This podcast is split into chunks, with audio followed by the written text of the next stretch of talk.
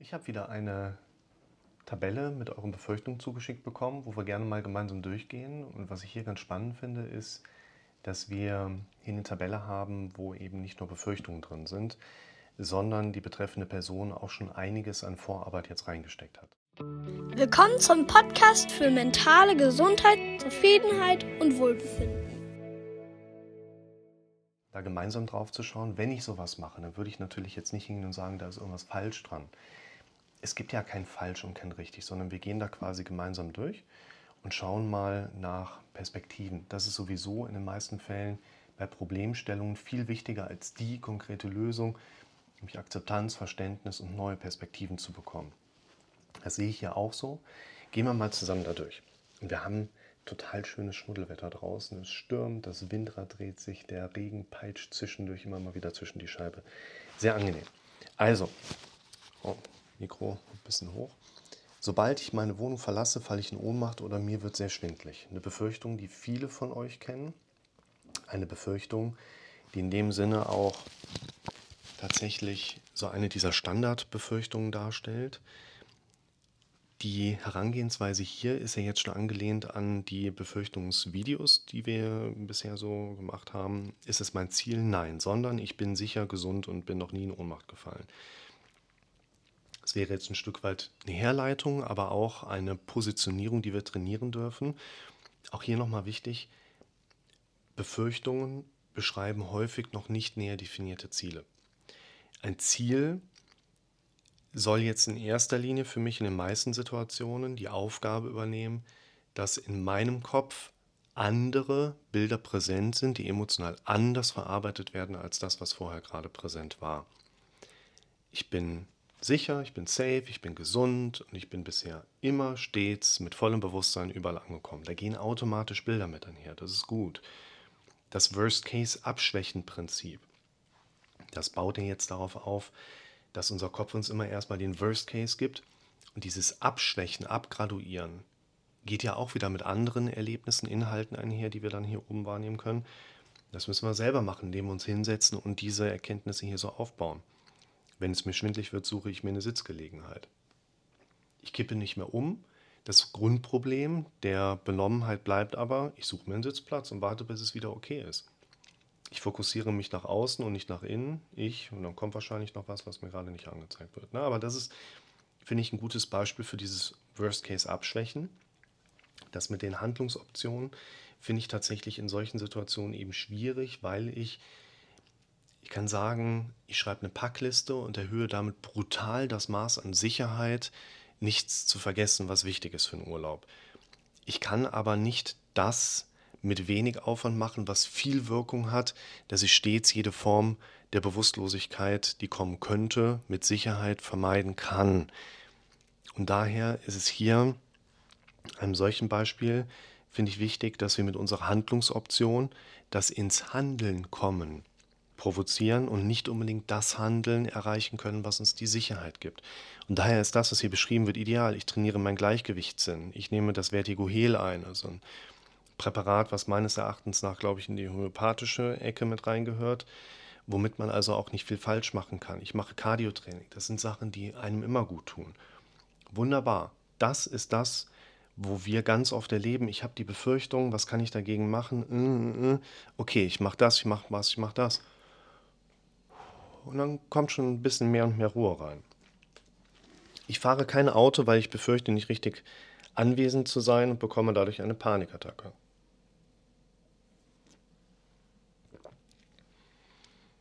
Das ist eine Befürchtung, die ich in dieser Manier auch haben könnte. Was meine ich damit? Eine Befürchtung, die in ihrer Struktur eine gewisse Form der im Moment der Befürchtung nicht wahrgenommenen Unlogik deklariert. Ich kriege ja keine Panikattacke, weil ich geistig nicht richtig anwesend bin. Ich habe ja eine Panikattacke, weil Einflüsse dazu geführt haben, dass mehr und mehr Stresshormone ausgeschüttet werden, die dann bei Erreichen bestimmter Schwellenwerte die Gefühlslage von Panik und Angstattacken einhergehen sind oder mit sich ziehen. Das heißt, wenn ich mir eine solche Befürchtung mal aufschreibe, dann erkenne ich für mich auch, Moment, das macht ja, hä, macht doch gar keinen Sinn. Die Verknüpfung stimmt nicht. Das ist auch in vielen Situationen so, dass man eben genau diese Befürchtung herausschreibt, um sich selber vor Augen führen zu können. Ich befürchte was. Was, wenn ich das so stehen ließe, nicht damit irgendwie arbeiten würde, entsprechend auch darauf reagieren würde? Im Sinne von Panik. Wenn ich das dann aber aufschreibe und sehe für mich, das sind doch zwei Dinge, die hängen doch gar nicht zusammen. Peng. Perfekt. Ziel ist es, voll konzentriert zu sein und ein guter Autofahrer zu sein. Das ist in Deutschland, glaube ich, schwierig, ne? weil worauf, wodurch zeichnet sich der gute Autofahrer aus? Ne? 50% wollen kein Tempolimit, 50% wollen eins. Was bedeutet das für einen selbst, im Verkehr sich sicher konzentriert und als guter Autofahrer zu bewegen? Definitionsansätze, die jetzt hier drauf aufbauen dürfen. Ich habe das Gefühl von Panik und ich kann jederzeit an die Seite fahren und anhalten. Das würde ich hier als Worst-Case-Abschwächung sehen, das würde ich aber auch als Handlungsoption sehen tut den Gefallen und haltet nicht auf dem Standstreifen, auf dem Notstreifen auf der Autobahn. Da passieren schwere Unfälle. Es ist aber in der Regel auch nicht möglich. Oder nicht möglich, nötig. Das stelle ich das so ein bisschen vor, wie, das ist jetzt ein abstraktes Beispiel, aber wir haben als Menschen in unserer Verdauung zwei Schließmuskel. Einen, den äußeren, den können wir selber willentlich beeinflussen und den zweiten, der weiter innen liegt, da haben wir in dem Sinne keine Kontrolle drüber. Und der sorgt in der Regel dafür, der Innere, dass zum Beispiel Luft in bestimmten Situationen passieren kann, sobald Feuchtigkeit, Flüssigkeit, also Stuhl daneben drückt, nicht. Dann macht er dicht, wenn wir gerade eine Situation haben, in der es sozial ungünstig wäre, Stuhlgang zu haben. Deshalb als normal gesunder Mensch hast du nicht einfach so einen starken Stuhldrang, wenn es nicht gerade unbedingt nötig wäre aus Sicht deines Körpers. Und das ist quasi ähnlich auch mit einer Panikattacke. Unser Körper, unser Kopf werden in einer mehr oder weniger normalen Situation, wie dem Fahren im Auto auf der Autobahn, du wirst in der Regel nicht vollkommen wegtitschen, sodass du vielleicht noch die nächste Raststätte erreichen kannst, die nächste Ausfahrt erreichen kannst und eine nächste sichere Option zum Anhalten hast, wie zum Beispiel auch in der Nothaltebucht, wo du weiter weg vom fließenden Verkehr bist. Und so passiert das in der Verdauung auch. Unser Kopf weiß, okay, wir haben jetzt gerade keine gute Situation, uns zu erleichtern. Und in dem Moment, wo dann aber das anders ist oder du Ruhe hast oder du nach Hause gekommen bist, dann kriegst du plötzlich da einen entsprechenden Stuhldrang. Das heißt hier ja, ich kann auch jederzeit rechts ranfahren und wir dürfen das vielleicht noch so ein bisschen weiter deeskalieren und sagen, unser Kopf spielt eigentlich auch schon in gewisser Hinsicht damit, damit wir uns nicht in gefährliche Situationen begeben. Ich fahre erstmal mit Begleitung und über auf Rügenstraßen. Das ist eine Handlungsoption, die alleine schon beim Planen, beim Durchdenken, beim sich damit beschäftigen, passiert ja bei uns was. Prima. Die Leute sehen mir meine Angst an. Größtes Anspannungskriterium, was wir unter anderem haben, nämlich die Energie, die aufgewendet werden muss, dass ich meine eigene Symptomatik larviere, also überlagere. Das verbraucht tatsächlich am meisten Energie. Mir ist egal, was andere über mich denken oder wie ich mich sehe wie Sie mich sehen, ich bin selbstbewusst. Das kommt gleich unten auch nochmal. Hatte ich schon gesehen. Ich habe Angst vor. Nee. Ähm, ich befürchte, dass andere schlecht über mich reden. Machen wir mal gerade diese beiden Punkte, weil was wir sagen können. Kommt da noch mehr? Nee. Was andere über dich denken, kann für dein Gefühlszentrum in direkter Art und Weise nie in irgendeiner Art und Weise eine Veränderung bedeuten. Weil was andere über dich denken, ist ja in dem Sinne nicht mit deinem emotionalen Verarbeitungszentrum verbunden. Was du aber denkst, was andere über dich denken könnten, das kann natürlich voll reinhauen. Und daher ist es wichtig für uns, dass wir nicht daran arbeiten, es könnte uns irgendwie egal werden, was andere über uns denken. Wir sollten darauf hinarbeiten, dass wir uns Gedanken darüber machen, was andere über uns denken sollen. Und dann dürfen wir zwei Wege einschlagen. Entweder ich habe eine Vorstellung, was und wie andere über mich denken wollen und versuche durch mein Handeln, wie kann ich meinem Gegenüber eine Grundlage verschaffen, ungefähr so zu denken, wie ich mir vorstelle, dass er über mich denken sollte, was für meine Situation ja irgendeinen Vorteil haben muss. Entweder die Handlungsoption mit reinzubringen, wie kann ich für euch gute Videos machen, sodass ihr gut über mich denkt, weil wenn ihr gut über mich denkt, klickt ihr mehr auf die Videos und ich habe mehr Zuschauerzahlen, das ist gut für mich. Oder ich denke mir, was zum Beispiel jemand als Kommentator aus der Videoreihe Geistige Ergüsse von Menschen mit einem recht kreativen Verhältnis zur Realität. Da gehe ich jetzt hin und sage für mich dann, okay, der denkt jetzt das über mich und Distanz. Das heißt, hier habe ich eine gedankliche Präsenzebene, die es mir hilft, in den Abstand zu kommen. Na, Franzi. Ich möchte zu Lena 15 Minuten. Im Mario Kart 8 Deluxe. Aber du hast doch noch 15 Minuten, ne? Ja, Und dann kannst du ja mit Lesen wieder die nächste Mario-Zeit verdienen. das will ich dann im Programmieren versetzen. Ja, mach das. Mach das jetzt und dann haben wir gleich eine gute Zeit, um unseren Spaziergang zum Johnny zu machen. Ja, heute geht's mal zum Johnny. Oder Fritur Nordsee. Dann nehme ich mal lieber den Johnny, weil bei dem war ich auch recht, bei dem waren wir auch recht lange nicht mehr. Weißt du, ich glaube, der hat auch ein bisschen Geld verdient. Der ist halt ein bisschen wie der Opa Hermann. Ja? Wieso, was macht der? Der ist immer ein bisschen mürrisch drauf. Vielleicht, weil so viele nicht zu ihm kommen mit der Zeit. Sondern lieber zur Fritur Nordsee oder zum Frank gehen. Auf Google steht auch, dass der die Deutschen nicht mag und denen Schimpfwörter hinterherruft. Ist nicht so clever, wenn man Pommes verkaufen will. Ja. Aber der macht gutes Softeis. Er macht gutes Softeis. Geh mal. Tschüss. Wenn ich zum Arzt gehe, wird eine schlimme Krankheit festgestellt. Ich falle um und werde in eine Klinik gefahren. Es ist immer ein Standard, wirklich zentral verankerter Impuls in uns drin, dass unser Kopf uns in die Befürchtungsmaschinerie einfach auch Gedanken mit reinbringt, die sich über die Endlichkeit unseres eigenen Daseins drehen. Und diese Angst, diese Befürchtungsbilder, die kann jeder haben, die wird jeder auch irgendwo mal in seinem Leben auch erleben. Daher ist das ein Punkt, wo ich jetzt weniger durch konkretes Handeln Sicherheit aufbauen würde, damit dieser Befürchtung keine Grundlage mehr gegeben werden kann. Ich sollte in meinem Leben mich an die wenigen wirklich wichtigen Sachen halten. Dazu gehört, dass ich den äh, Rat der aktuellen wissenschaftlichen Erkenntnissituation folgen sollte, was Ernährung angeht, was Sport angeht, was Körperpflege angeht, was medizinische Vorsorgeuntersuchungen angeht. Und ansonsten ist da halt sehr viel Lebensrisiko einfach mit drin, wo wir beim Älterwerden halt auch nicht wirklich gezielte Strategie unbedingt einsetzen können. Wir brauchen halt auch ein bisschen Glück dazu, das muss man leider so sagen.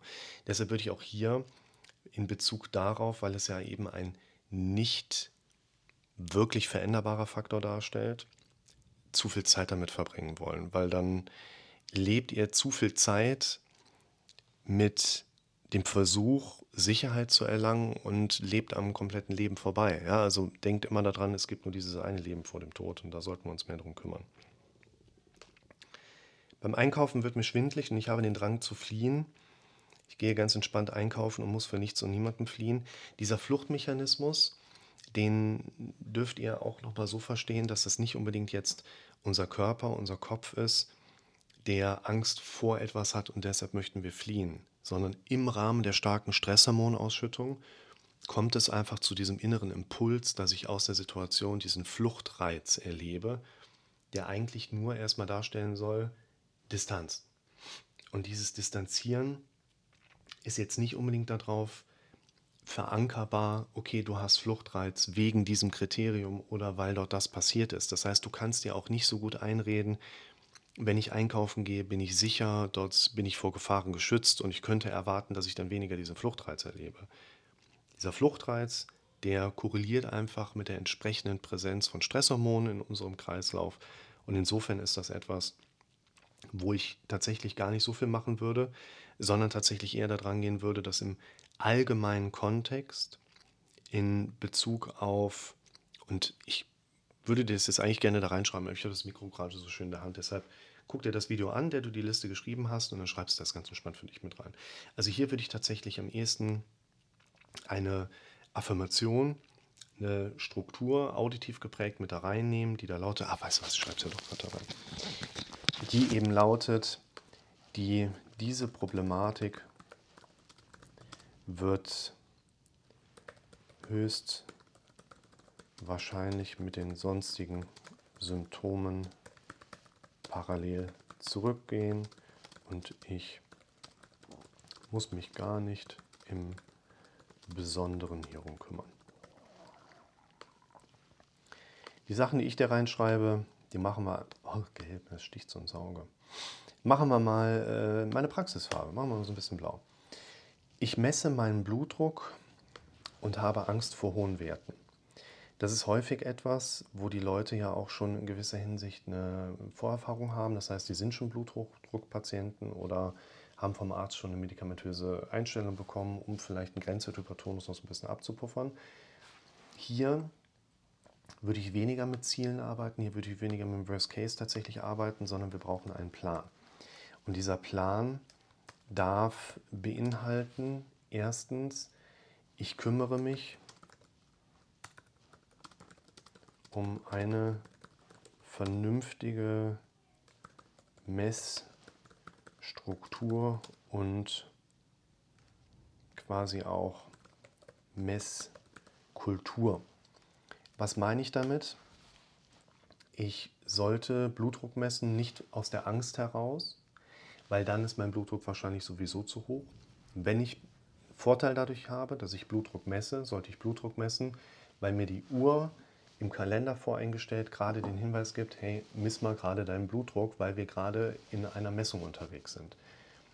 Wenn du gar nicht die Notwendigkeit hast zu messen, würde ich das Gerät komplett erstmal, ja, wir brauchen eine Ersatzstruktur. Jedes Mal, wenn dein Kopf sagt, miss mal schnell, dann solltest du lieber ein kurzes Cardio-Training einbauen, dich auf was anderes hinzulenken und nicht messen. Wir brauchen aber dieses Substitut, also diesen kleinen Platzhalter dazwischen. Wir brauchen auch eine gewisse Messkultur, nenne ich es jetzt ja gerade.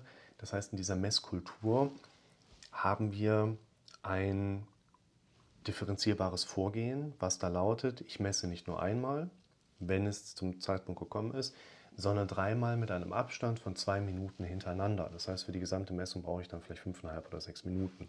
Habe dann aber drei Werte, bei denen ich höchstwahrscheinlich sehen kann, dass der erste im Gegensatz zum dritten höher ist und das dann immer weiter runter sinkt.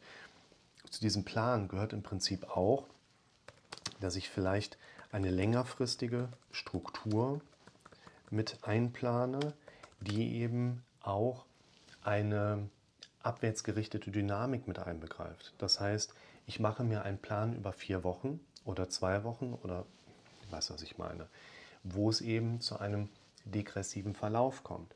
Ich messe zunehmend weniger. Und hier geht es ja vorrangig wir sind ja hier nicht bei Corona, dass wir sagen, je mehr wir messen, desto mehr Corona-Fälle haben wir. Je häufiger wir Blutdruck messen, desto eher haben wir einen manifesten Bluthochdruck. Doch Quatsch. Das Hochwasser im Ahrtal kam ja auch nur, weil wir so viel Pegel haben. Hä?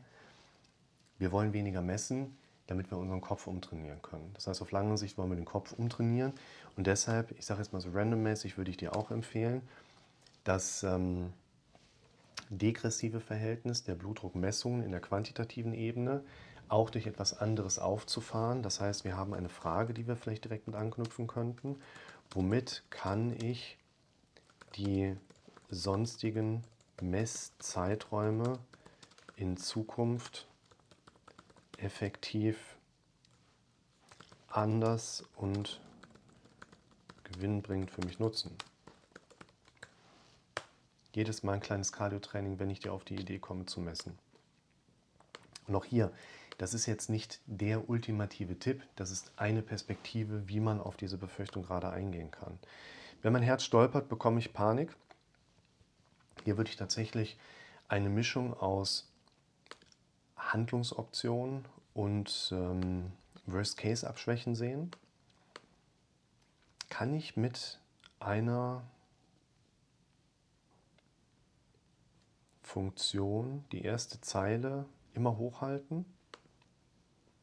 Das fände ich cool. Das weiß ich, wie es bei Numbers geht, aber hier, hier Änderungen, hier gehen wir weg. Das ist ja fast wie die Büroklammer von damals. Wer die Büroklammer noch kennt, Microsoft Office Paket, der schreibt mal einen Kommentar. Hilfe, ja bitte. So, wie nennt man das denn? Erste Zeile fixieren. Eine Zeile.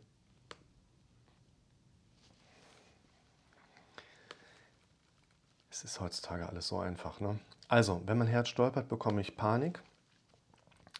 Oder, deshalb gucken wir mal, kann man die jetzt auch noch, können wir das so richtig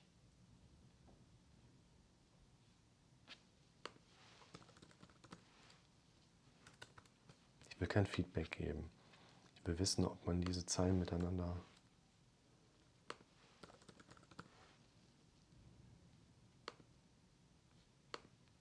Mega. Okay. Ähm, wenn mein Herz stolpert, bekomme ich lediglich leichte Unruhe. Wenn mein Herz stolpert,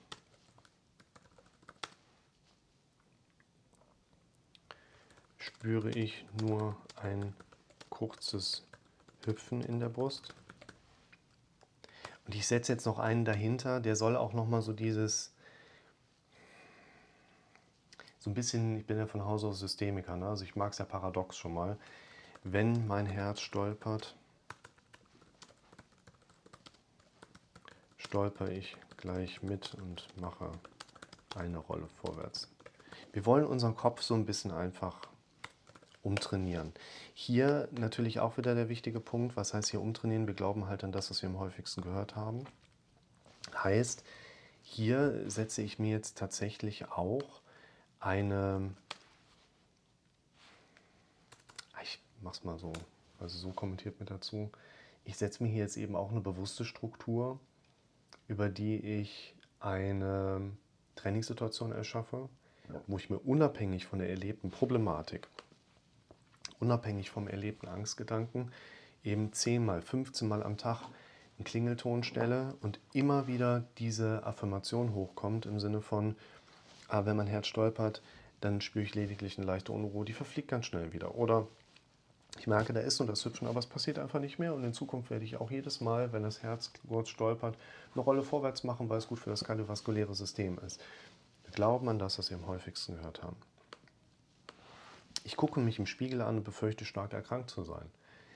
Hier würde ich jetzt tatsächlich empfehlen, das auf hier runter zu spielen. Wenn ich mich im Schrank angucke, im Schrank, im Schrank, wenn ich mich im Spiegel angucke, werde ich in Zukunft erstmal denken, jetzt schaue ich mal dieses hübsche Kerlchen an.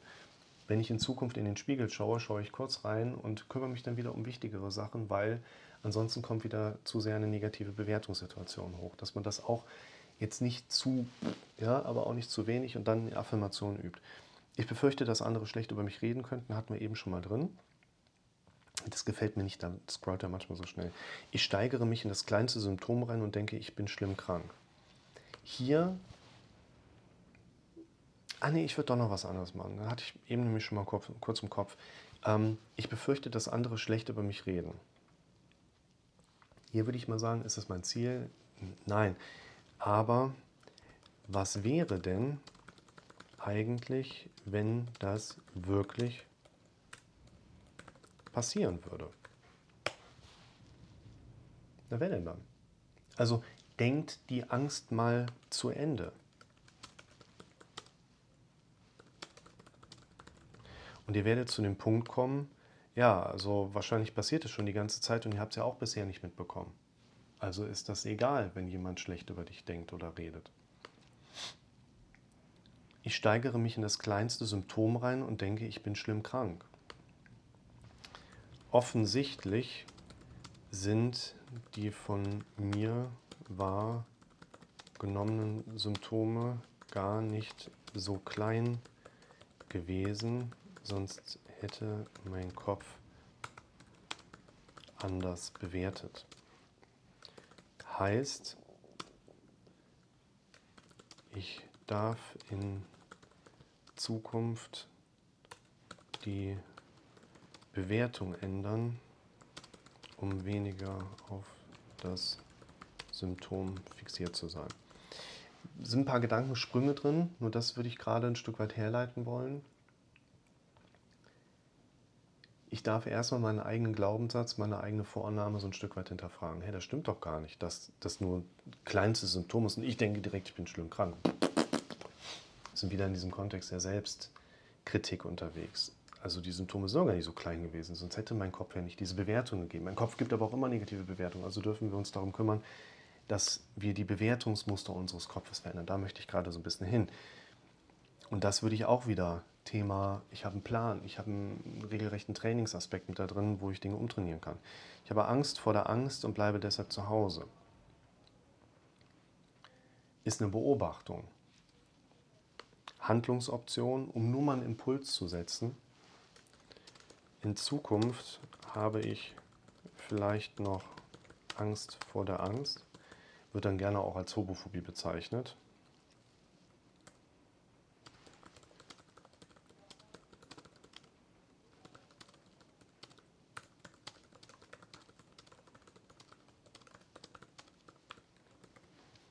Es hat viel in diesem abschließenden Kommentar noch damit zu tun, dass wir eben diese Glaubensmuster haben, die nicht so sind, wie sie sind, weil sie so sein müssen oder weil sie die Wahrheit repräsentieren, sondern die Glaubensmuster, die wir da so haben, die sind ja so, wie sie sind, weil wir sie so zugelassen haben, von unserem Gehirn so mehr oder weniger durchgewunken haben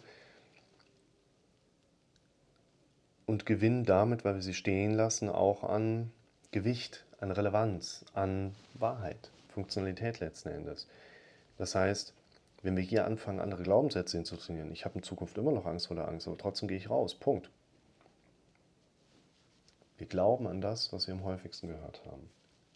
Wichtig hier bei diesem Vorgehen, was wir hier gerade proben, wir haben hier neue Perspektiven. Wir dürfen Akzeptanz lernen. Auch Akzeptanz von uns und selbst gegenüber. Wir sind viel zu häufig in Selbstkritik unterwegs. Das bist nicht du, das ist dein Kopf. Du darfst eben auch lernen, dort einzugreifen und das eben nicht alles mitzuspielen und zuzulassen. Und deshalb behaltet das im Kopf. Das hier ist jetzt nicht, okay, Ende, jetzt bist du geheilt oder so. Ja? so heilen durch Hand auflegen oder so ein Kappes. Sondern das ist jetzt, du hast was projiziert, das tut uns gut. Du kriegst eine Reflexion darauf zurück das tut dir gut, weil du damit wieder was anfangen kannst. Du fängst damit an, wieder zu arbeiten, baust das in deine Strukturen ein, machst weiter, gewinnst dadurch neue Perspektiven, fängst wieder an, die nächsten Sachen zu projizieren, kriegst darauf wieder und kommst in Bewegung. Das ist unser Ziel, da bleiben wir am Ball.